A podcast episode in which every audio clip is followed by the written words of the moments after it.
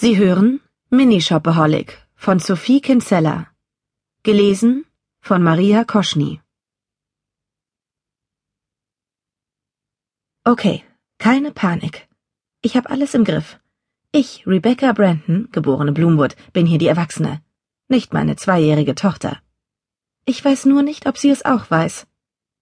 Mini-Schätzchen, gib mir das Pony. Ich versuche ruhig und selbstsicher zu klingen, genau wie Nanny Sue im Fernsehen. Pony!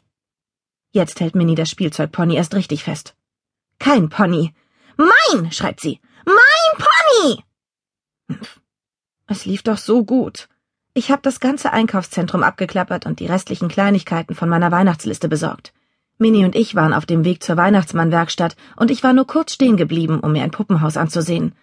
Woraufhin Minnie ein Spielzeugpony vom Regal nahm. Und jetzt bin ich mitten im Ponyschlamassel. Eine Mutter in hautengen J. Brand Jeans kommt mit ihrer tadellos gekleideten Tochter vorbei und mustert mich mit diesem strengen Mutterblick. Seit Minnie auf der Welt ist, muss ich feststellen, dass dieser Mutterblick noch viel brutaler ist als der Manhattan-Blick. Mit dem Mutterblick schätzen sie nicht nur bis auf den letzten Penny deine Kleidung ein.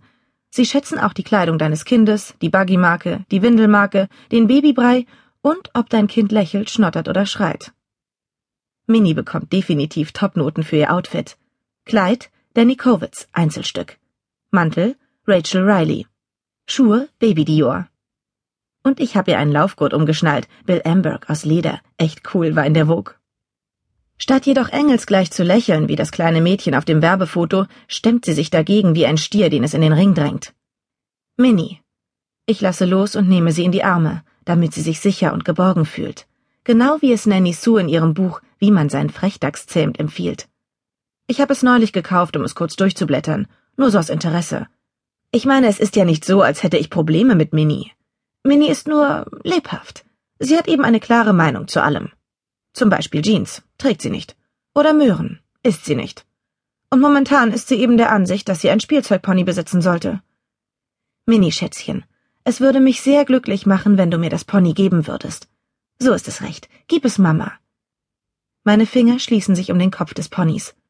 Mein! Minnie reißt sich aus meinen Armen los und flüchtet mit dem Pony quer durch den Laden. Mist. Minnie! Ich schnappe mir meine Tüten und haste Minnie hinterher. Als ich sie einhole, pfeife ich aus dem letzten Loch. Irgendwann muss ich echt mit den postnatalen Übungen anfangen. Gib mir das Pony. Mein Pony! Ihre dunklen Augen blitzen mich entschlossen an. Wenn ich Minnie manchmal so betrachte, sieht sie ihrem Vater dermaßen ähnlich, dass ich zusammenzucke. À propos,